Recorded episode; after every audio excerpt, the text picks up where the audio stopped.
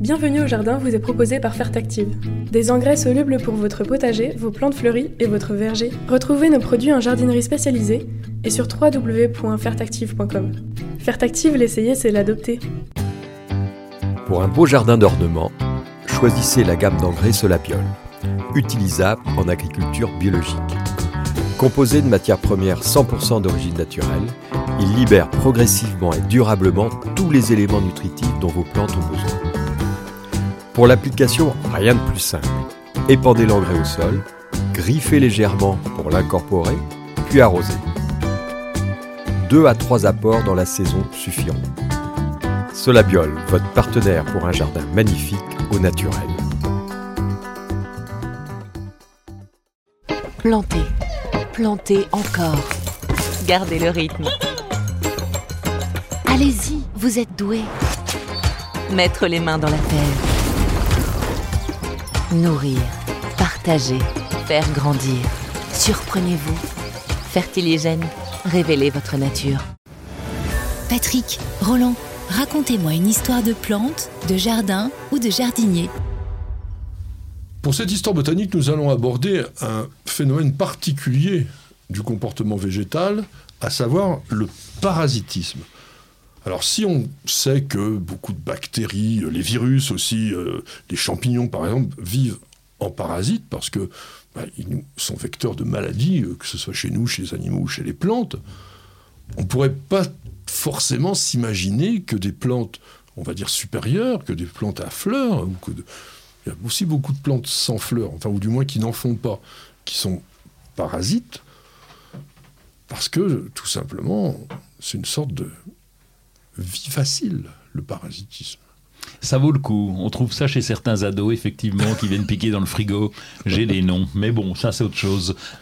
Alors, sur les gymnospermes, par exemple, les gymnospermes qui sont les ginkgos, qui sont les conifères, qui sont les cycas, il y a une seule plante qui est connue en Nouvelle-Calédonie, parasite, elle s'appelle d'ailleurs Parasitaxus ustus, c'est un conifère.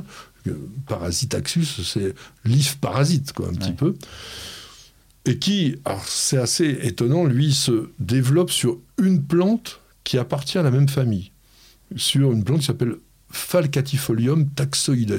Donc c'est aussi euh, une sorte de, de, taxus. Donc on est sur de la Nouvelle-Calédonie, c'est tout à fait particulier.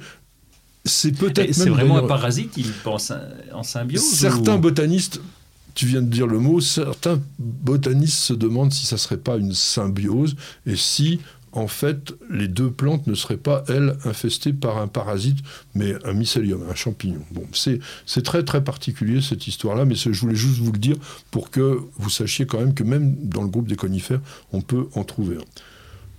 Dans les parasites, on a deux catégories. Vous avez les hémiparasites, qui sont donc des plantes vertes, qui ont de la chlorophylle, capable de faire de la photosynthèse et qui va prélever les substances nutritives dans la sève brute, puisque comme il est capable de faire la photosynthèse, il n'a pas besoin de sève élaborée. Ces hémiparasites vont utiliser l'azote de leur hôte pour se développer. Ceux que l'on connaît très très bien dans cette famille-là, ce sont les orobanches. Les orobanches qui sont des plantes assez particulière que l'on voit dans nos jardins parfois des sortes d'épis jaunes qui sortent comme ça du sol. Enfin, ils sortent du sol parce qu'ils sont greffés, entre guillemets, sur les, racines. Vous avez les latréas. Ça vous dit quelque chose, latréas? Alors ça, on en voit parfois souvent. C'est tout violet. Ça, sort comme ça. Euh, c'est assez esthétique d'ailleurs. Il y a les rhinantes, les œufs fraises aussi, qui sont des plantes plutôt esthétiques.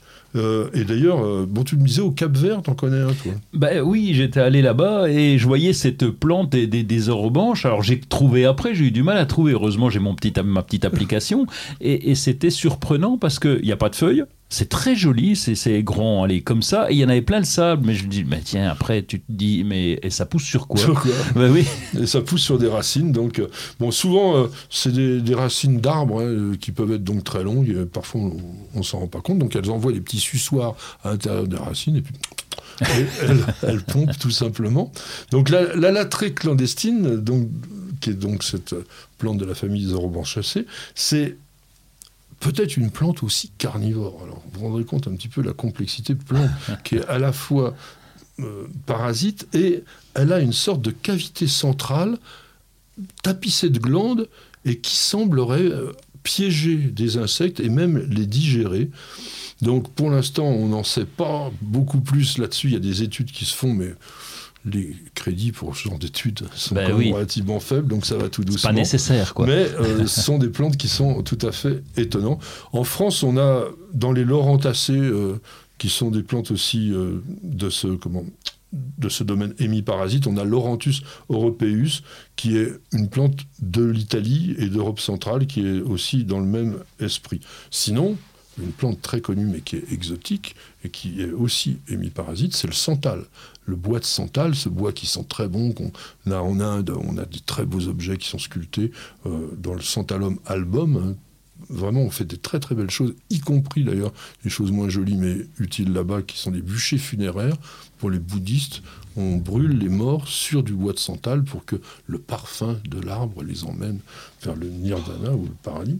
Euh, et les santalacées en France sont quand même représentés par une plante extrêmement commune.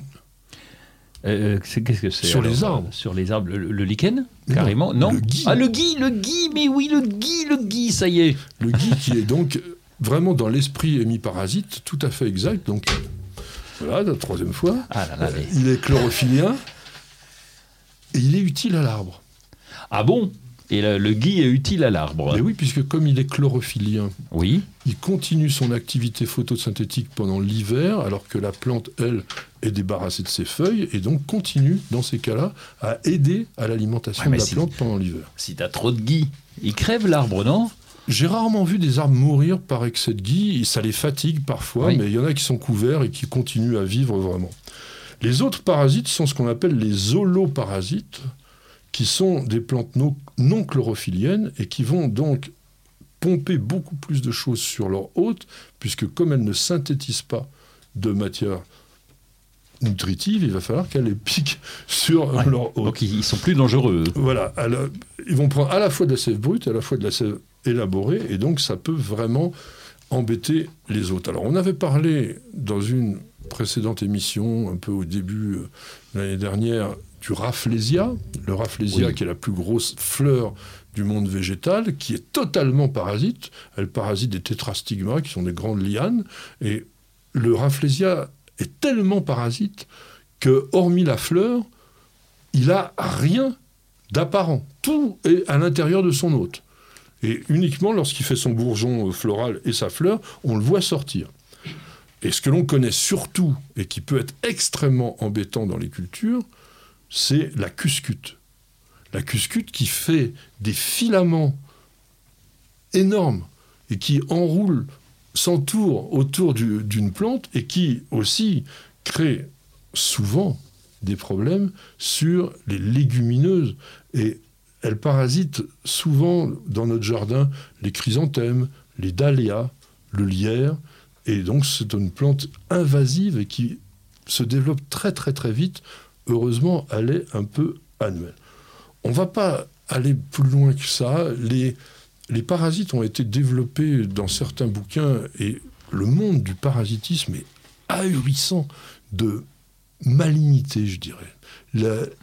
Les solutions que parviennent à trouver les organismes parasites pour piéger, duper leur hôte, parce que l'hôte, il n'a pas, il a pas envie Il est d'être cool. parasité. Il est sympa, lui. Donc, non, non, mais il, il se méfie. Il est capable aussi de mettre certaines barrières. Alors, on va trouver le moyen de, de le, oui, oui, de le duper, etc.